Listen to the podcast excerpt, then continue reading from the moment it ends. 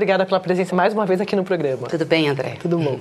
Eu vou começar perguntando sobre o arcabouço fiscal. Sim. Né? A gente viu a aprovação nessa madrugada, a gente recebeu agora há pouco o deputado Arthur Maia, temos conversado com outros parlamentares, o Arthur Lira esteve aqui também hoje na Globo News, e é, a opinião da oposição, principalmente, e do Centrão, é de que não foi uma vitória do governo. A gente até estava debatendo isso agora há pouco aqui na Globo News.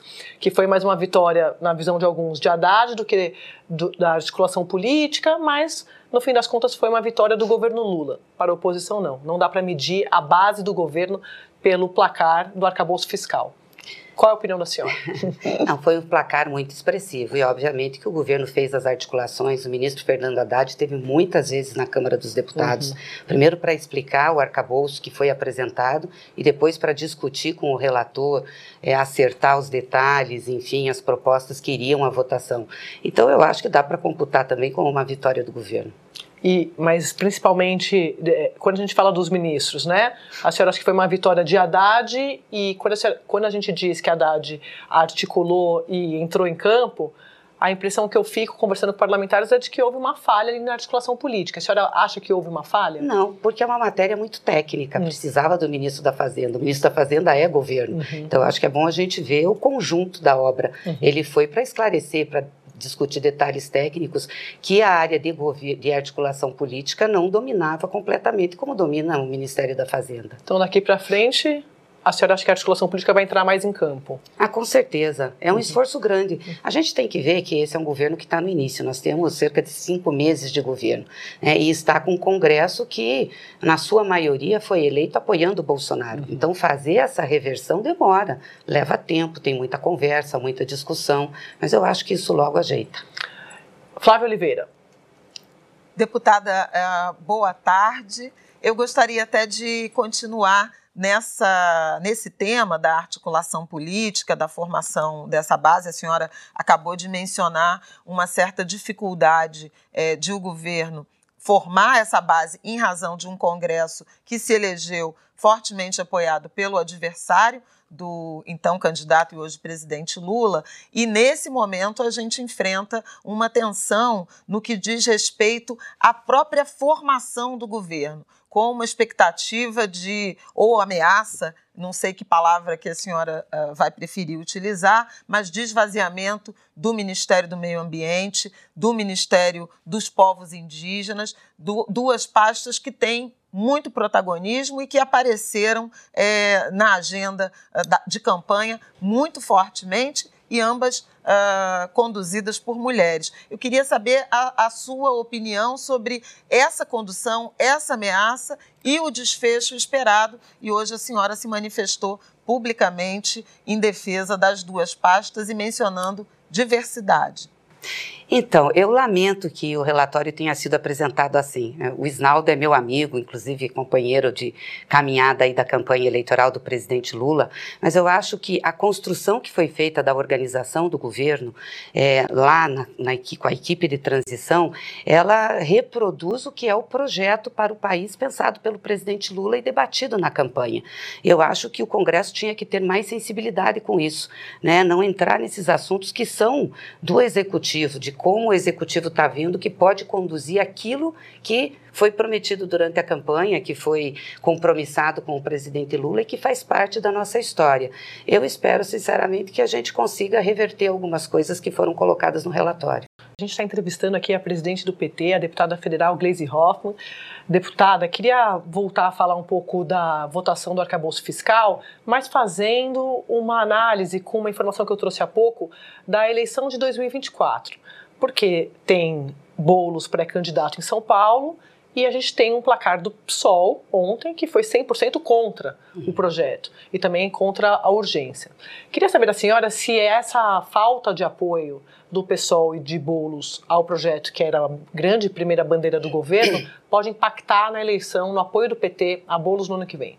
Olha, o acordo feito com o PSOL, feito com Bolos para a Prefeitura de São Paulo, foi em relação ao processo eleitoral, uhum. ao apoio do PSOL ao presidente Lula e ao apoio do PSOL ao ministro Fernando Haddad. Em nenhum momento esse, é, esse acordo condicionou é, a questão da base né, do PSOL na base, nas votações eh, totais da base do governo. É óbvio que, em apoiando o presidente, nós convidamos o PSOL para integrar o governo. Uhum. É importante dizer que o PSOL deliberou internamente que não integraria o governo mas que daria apoio hum. ao governo no Congresso Nacional. Então, isso é bom deixar claro. Né? A indicação da Sônia Guajajara, embora seja do PSOL, ela foi uma indicação que representa mais a organização da sociedade civil, a organização indígena.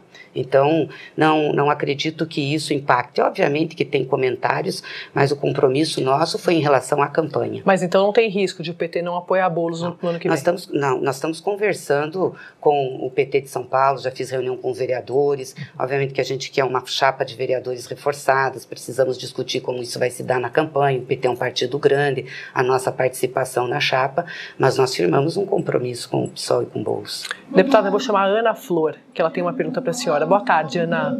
Boa tarde, Andréia. Boa tarde, deputada. Um prazer ter a senhora aqui com a gente. Eu queria lhe perguntar, voltando ao tema da votação do arcabouço fiscal. Nas últimas semanas, a gente conversava com parlamentares do próprio PT que estavam bastante desgostosos com a ideia de não apresentarem emendas, destaques ao arcabouço fiscal, eram contrários à parte é, do, do, tema discutido, é, mas. Reconheciam que havia um pedido do Palácio Planalto e até do presidente mais específico para que o PT votasse unido e não apresentasse destaques. Até porque é, o que se dizia dentro do governo é que a senhora participou de parte das discussões. Eu lhe pergunto, ao final o PT votou com o governo, obviamente, unânime, mas eu lhe pergunto, vai ser sempre assim? O PT vai votar sempre é, de acordo com o que o Planalto quer? A bancada vai poder debater outros temas? como fica essa ordem unida ou essa organização do partido, a seu ver? Olha, o PT é o partido do presidente da República, nunca faltará ao governo, é responsável por esse governo, estará junto com o governo, sem deixar de fazer os debates anterior das matérias é, que estão sendo colocadas. Essa já é uma tradição do PT. Eu acho que esse debate em relação ao arcabouço, ele foi positivo porque ele nos garantiu que tivéssemos alguns retrocessos muito grandes, como, por exemplo, em relação ao salário mínimo, ao Bolsa Família, conseguimos tirar lá a absurda tentativa que era de criminalização do presidente da República em matéria fiscal. Então, acho que foi muito importante esse posicionamento do PT. E eu acho que ajudou muito né, a gente realmente abarrar esse tipo de retrocesso que poderia acontecer. Otávio Guedes. É, presidente Otávio Guedes, prazer falar com a senhora de novo. Presidente, está me, tá me causando um pouco de estranheza a postura do PT na composição de CPIs, né? É, a CPI do MST não vai ter maioria e nas dos atos golpistas, do golpe, abriu mão de quadros que são historicamente combativos. Eu vou citar o Lidberg, que é um quadro do PT, e também o Janones, que é do Avante, um aliado que faria um embate ali é, mais em relação às redes sociais de, do pessoal da extrema-direita. E ontem também soube que o Rui Falcão convidou o Valdemar de Oliveira, do Avante, para ser vice-presidente da Comissão de Constituição e Justiça, no, lega, no lugar do Janones. Então, como se tivesse o PT tivesse rifando o Janones, que foi peça importante ali na comunicação da campanha do segundo turno. O que é está acontecendo com o PT neste ponto de composição de CPIs? Olha, eu não conversei com, com o deputado Rui Falcão sobre a questão da vice-presidência da CCJ. Nós tínhamos um compromisso realmente de indicar o Janones. Tivemos algumas complicações em relação àquele caso que foi muito comentado, né, de um, de um, debate entre ele e o Nicolas e o que aconteceu, inclusive parou na CPI, na CPI não, na, na, na comissão de... A CCJ. Oi? Não foi na CCJ? Não, da CCJ, mas os deputados foram para a comissão de. Gente, me faltou o nome aqui. Qual? Mas, enfim, é, É isso, comissão de ética. Ah, conselho de ética. Conselho de ética da Câmara. Né? Então, mas eu não conversei com o Rui, então não sei como que está isso. Vou procurar me inteirar aqui se ele convidou mesmo ou o que está acontecendo. Mas nós temos um compromisso com o Janones e quero reafirmar aqui o papel importante que ele teve na campanha do presidente Lula, muito importante. O Janones é um grande quadro político, um companheiro que a gente tem muito carinho e muito respeito. Em relação à CPI do MST, é uma CPI que foi composta claramente para ter uma maioria da direita, da extrema direita, para fazer luta política com o PT e com o governo, em resposta à CPI é, dos atos golpistas do dia 8 de janeiro. Então, nós vamos enfrentar esse debate, mas eu lamento que isso tenha acontecido. Aliás, uma, uma CPI que sequer tem objeto claro para ser convocada. Né? E em relação à CPI do 8 de janeiro, eu também lamentei muito a não indicação, por exemplo, do Lindbergh, que eu considero um grande quadro político, é um dos melhores que a gente tem para fazer o debate, para o enfrentamento, mas foi uma decisão do, do líder que indica os membros da, da CPMI. Eu achava até que a gente poderia rever isso para colocá-lo, porque de fato nós vamos precisar ter ali os melhores quadros. E, obviamente, o Janones também. Agora, a indicação do Janones não depende do PT, não depende do, do, do, do governo, depende do bloco ao qual o partido dele está compondo. Daniel Souza. Presidente, boa tarde, uma alegria falar com a senhora. Ontem, o presidente Pacheco, presidente do Senado Federal, ele deu uma declaração é, claramente mandando um recado particularmente em relação a revisitar temas que o Congresso votou há pouco tempo. Existe um desejo por parte do PT de revisitar esses temas? Qual é a sua projeção em relação a isso para os próximos meses? Não, são temas que a gente tem posição muito clara. É, eu vi a referência dele, a questão da Eletrobras. Aliás, não tem, não está se revisitando esse tema do ponto de vista do legislativo, mas há uma ação do governo, né, da, da Advocacia Geral da União, para rever pontos, sim, da lei aprovada pelo Congresso, que é, são absurdos, como, por exemplo, o fato da, do governo, do Estado ter é, 43% das ações da Eletrobras, mas é, poder ter apenas um voto no Conselho de Administração. Isso é inconcebível, não, não, não, poderia. Então, eu acho que essas questões a gente tem que discutir. E nós fomos claros durante a campanha sobre esses temas, ninguém escondeu. O presidente Lula falou, nós falamos, deixamos claro qual era a nossa posição e o povo escolheu a nossa posição. Então, até em relação ao compromisso que nós tivemos nesse processo, a gente tem que apresentar esses temas para debate, sim. Deputada, eu queria ouvir da senhora como o PT enxerga essa vaga que vai ser em, que o presidente Lula vai ter que indicar para o Supremo. O ministro Lewandowski saiu. O nome favorito, pelo que a gente tem de apuração, é do advogado Cristiano Zanin. A senhora tem relação com ele, enfim, foi companheiro ali quando o presidente Lula estava preso. Ele foi advogado do presidente à época. Queria ouvir da senhora se a senhora é, como a senhora avalia o PT nessa indicação? Se o PT apoia o nome dele, como, como, como a senhora avalia? Essa é uma indicação do presidente Lula, é né? uma indicação personalíssima. Obviamente que se ele nos consultar, a gente vai externar opinião, mas como ele não nos consultou, então nós não, não, não vamos externar. A senhora acha que Zanin, se for indicado, vai ter problemas no Senado? A gente perguntou isso aqui também para alguns parlamentares que estiveram conosco, até o Sérgio Moro esteve aqui ontem, ele é membro da CCJ, né? É, então, o indicado vai ter que ser sabatinado. A senhora acha que ele vai ter problema? Nenhum indicado pelo presidente vai ter problemas no Senado. Eu já fui senadora, uhum. é, os senadores sempre recepcionam, conversam, dialogam, discutem. É, não acredito que o Senado faça isso, não. Arthur da Pieve. Deputada, é, seguindo um pouco o raciocínio da pergunta da Sadia para a senhora, agradecendo sua presença aqui conosco, essa semana teve uma substituição na Lava Jato. Né? saiu o juiz Eduardo Apio, afastado dos processos referentes à operação, e reassumiu a deputada, perdão, a juíza Gabriela Hard, né, que é, condenou o presidente a 11 anos no processo do qual ela ficou responsável. Como é que o partido vê essa movimentação em torno da Lava Jato, essa mais recente, por favor? Então, se há indícios de, de atitudes ilegais do juiz, tem que ser investigadas. é, é, e, obviamente, espero que o TRF-4 faça isso com grande responsabilidade. Mas não foi a postura do TRF-4 em relação ao Moro, por exemplo, é, quando colocou para os procuradores para chamarem uma testemunha que era ilegal, enfim, é, para falar sobre o presidente Lula, colocou o grampo na, sala, na cela do Youssef, ou seja, cometeu várias ilegalidades. Então, são o TRF-4 está com pesos diferentes aí. É, eu espero só que essa investigação sobre o juiz é, Fernando Apio não sirva para Eduardo, Apio. Eduardo Apio, desculpa, não sirva para limitar ou para impedir as investigações sobre os crimes cometidos pela Lava Jato. Otávio Guedes. É, eu vou voltar a uma afirmação anterior que a senhora fez de que o Lula, o Lula não nos consultou sobre indicação para o Supremo. Se consultasse, a gente teria uma opinião. o tá Lula tá sempre foi. O... Ele está falando. Não está Está sem áudio? Tá sem áudio, Otávio Guedes. Tá, e agora?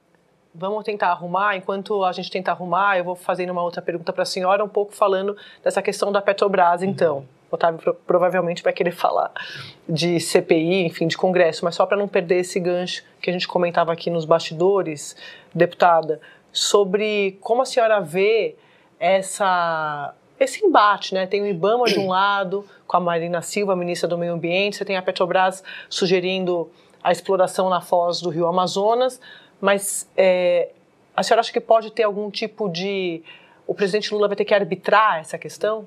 É, eu vi agora que a Petrobras vai recorrer da decisão Sim. e vai pedir para fazer pesquisas e testes. Na realidade, é um direito da Petrobras de fazer pesquisas e testes. Ela não está fazendo a exploração direta. É, eu acho que houve uma confusão aí sobre o, o, o que, de fato, a Petrobras estava pedindo ao IBAMA. Não era para explorar, mas para fazer pesquisas. Uhum. Pesquisas e testes sobre capacidade produtiva na Foz do Amazonas.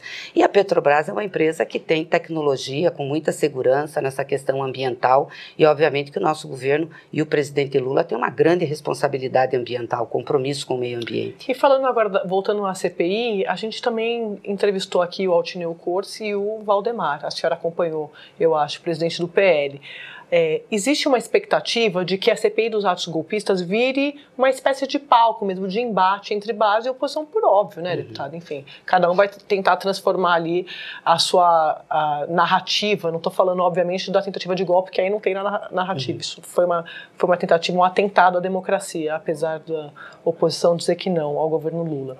Mas é, eu queria ouvir da senhora sobre os alvos. Se a senhora acha que ex-presidente Bolsonaro é, pode ser convocado, quebra de sigilo de Bolsonaro pode acontecer e de outros, né, como Mauro Cid, enfim, outros ali do entorno. Qual é a expectativa da senhora em relação a esse plano de trabalho da CPI?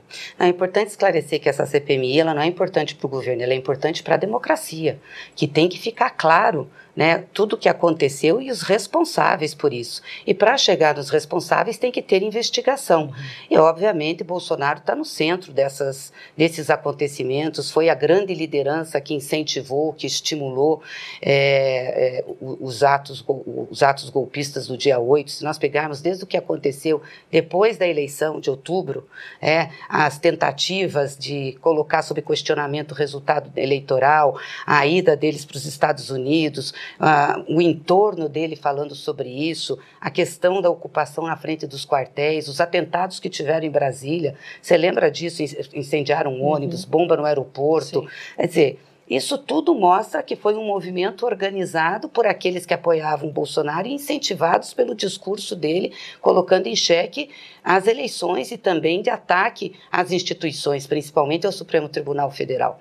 Então é óbvio que para saber o que aconteceu, a CPMI, no meu entender, tem que fazer o pedido de investigação sobre todas essas pessoas, uhum. inclusive o, ex-presidente da República. E a senhora acha também que é, ele precisa ser convocado não seria um convite na CPI? Aí depende muito uhum. da dinâmica da CPI. Uhum. Né? Hoje, por exemplo, na CPI do MST tinham requerimentos de convocação. Sim. Nós conseguimos conversar e transformar em convite. Isso não há não há prejuízo e não há problema.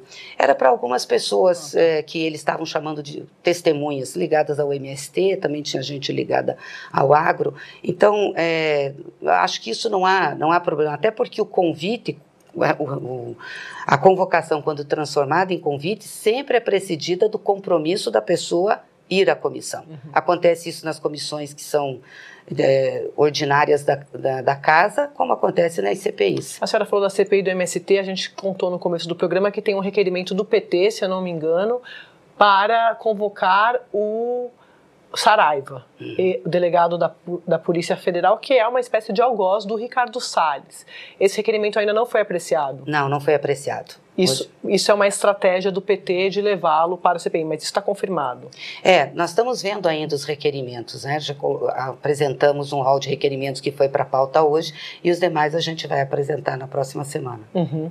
Eu queria ouvir da senhora um pouco o deputado Arthur Maia, que é o favorito para assumir a CPI dos atos golpistas, agora há pouco aqui, diz que eles não aceitam qualquer tipo de troca na relatoria ou na presidência, que tem um acordo, segundo ele contou, entre Câmara e Senado para que um deputado fique na presidência da CPI e um senador fique na relatoria. O senador seria o Eduardo Braga e o presidente, o deputado seria ele na presidência. A gente tem a informação de que há uma movimentação para que isso seja alterado. Então tem uma troca. O senador fique na presidência. Qual é a opinião da senhora? Eu não acompanhei essas negociações, não sei como elas ocorreram, mas o certo seria a CPI a CPMI votar isso, né? porque ela que elege o presidente e ela que elege o relator. É, então, acho que isso tinha que ser discutido no âmbito da CPMI e não em relação a acordos. Mas, de fato, eu não acompanhei, então eu não sei em, em que base isso foi feito. Deputada, a senhora está acompanhando, claro, a agenda do governo é, lá no Congresso Nacional, passado arcabouço fiscal, depois ela, o texto segue para o Senado. O Lira disse aqui hoje de manhã que reforma tributária é uma prioridade. Uhum. Queria ouvir da senhora qual é o cronograma que vocês estão esperando, estão contando do Congresso neste ano em relação a essas matérias? Olha, ontem eu conversei com o deputado Reginaldo Lopes, que é a pessoa destacada pela nossa bancada para acompanhar a, a discussão da reforma tributária, que tem participado mais efetivamente desse debate, e ele me disse que a pretensão é que isso seja votado mais ou menos lá pelo dia 20 de junho, antes uhum. do recesso. Tá. Acho que a gente já tem o Otávio Guedes agora, né, Guedinho? Oi, estão me ouvindo? Sim. Ah, então vamos lá. É, deputada, me chamou a atenção quando perguntada sobre indicação é, para o STF, a senhora disse: olha, o partido tem uma opinião, mas o Lula não perguntou. É efetivamente uma indicação personalista. Mas o Lula né, e o PT, de uma maneira geral, sempre foi acusado do contrário, de fazer assembleísmo, até pela história do Lula, de sindicato, é, é, de decidir democraticamente, tomar decisão. E agora, nesse terceira, nesse Dom Lula terceiro, como eu chamo, chamo nesse terceiro governo, eu tenho ouvido que o Lula está mais encastelado, está mais inacessível, está mais palaciano, conversando menos e tomando decisões é, solitárias.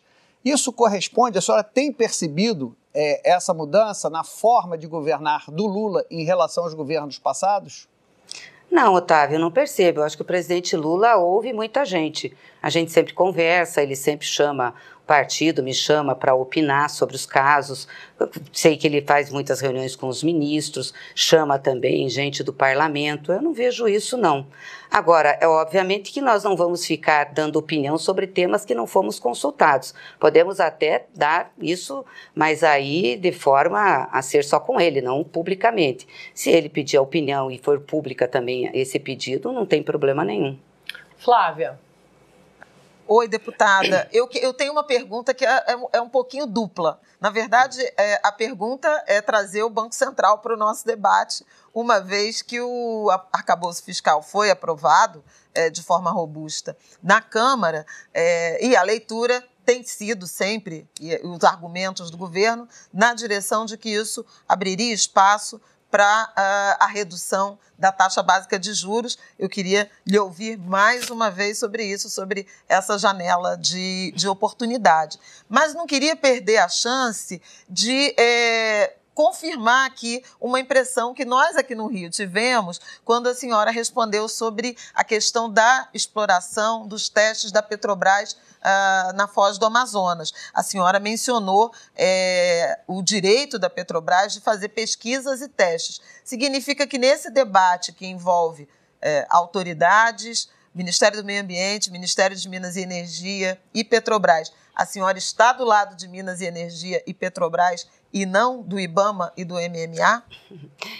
Flávia, acho que não tem lado, tem governo, né? E não tem decisões que sejam isoladas. Eu acho que tem que conversar sobre isso. Mas, obviamente, nós temos uma grande empresa de petróleo que tem direito a fazer pesquisas e testes. Depois tem que ser avaliado se a exploração pode ser feita ou não e em que ponto ela eh, compromete o meio ambiente. E temos muito compromisso ambiental. Aliás, o presidente Lula tem demonstrado isso praticamente, é, não só nas suas falas, mas também em como o governo está encaminhando uma série de assuntos. Então, acho que tem uma decisão de governo aí, é, é, um posicionamento de governo. Mas fazer testes, fazer pesquisas, isso não tem impacto. Eu acho que é um direito da empresa fazer, e ela tem, como eu disse aqui, tecnologia que dá segurança para a questão ambiental. É, em relação a, a. Você perguntou, a primeira pergunta foi em relação Aqui, só me lembro. Queda é? de juros. Ao Banco Central. Banco Central. Não, olha, eu, na minha opinião, o Banco Central já deveria ter baixado a taxa de juros independente do arcabouço fiscal, porque a meta do Banco Central é a questão da inflação e também subsidiariamente a geração de emprego e o desenvolvimento. E o que a gente tem visto é um arrefecimento da inflação no Brasil, o Banco Central acompanha isso, e também porque nós temos uma taxa de juros exorbitantes, não tem justificativa ter uma taxa de juros de mais de 7% ao ano, uma taxa real de juros de mais de 7% ao ano. Nenhum país tem isso. Olha, nós temos países que têm inflação mais alta e têm taxa de juros negativa. Então, eu acho ruim, acho que o Banco Central induziu a essa desculpa desde o início. Agora, com a apresentação e votação do arcabouço, já era para o presidente do Banco Central, que adora dar declarações públicas, entrevistas e fazer debates, já ter se posicionado e ter colocado para o mercado e para o país que sim, que vai trabalhar e que vai abaixar as taxas de juros. Isso é importante para a expectativa, para o nosso desenvolvimento, para o investimento privado. Deputada, queria agradecer imensamente a presença da senhora aqui no programa. Até a próxima. Até a próxima. Obrigada.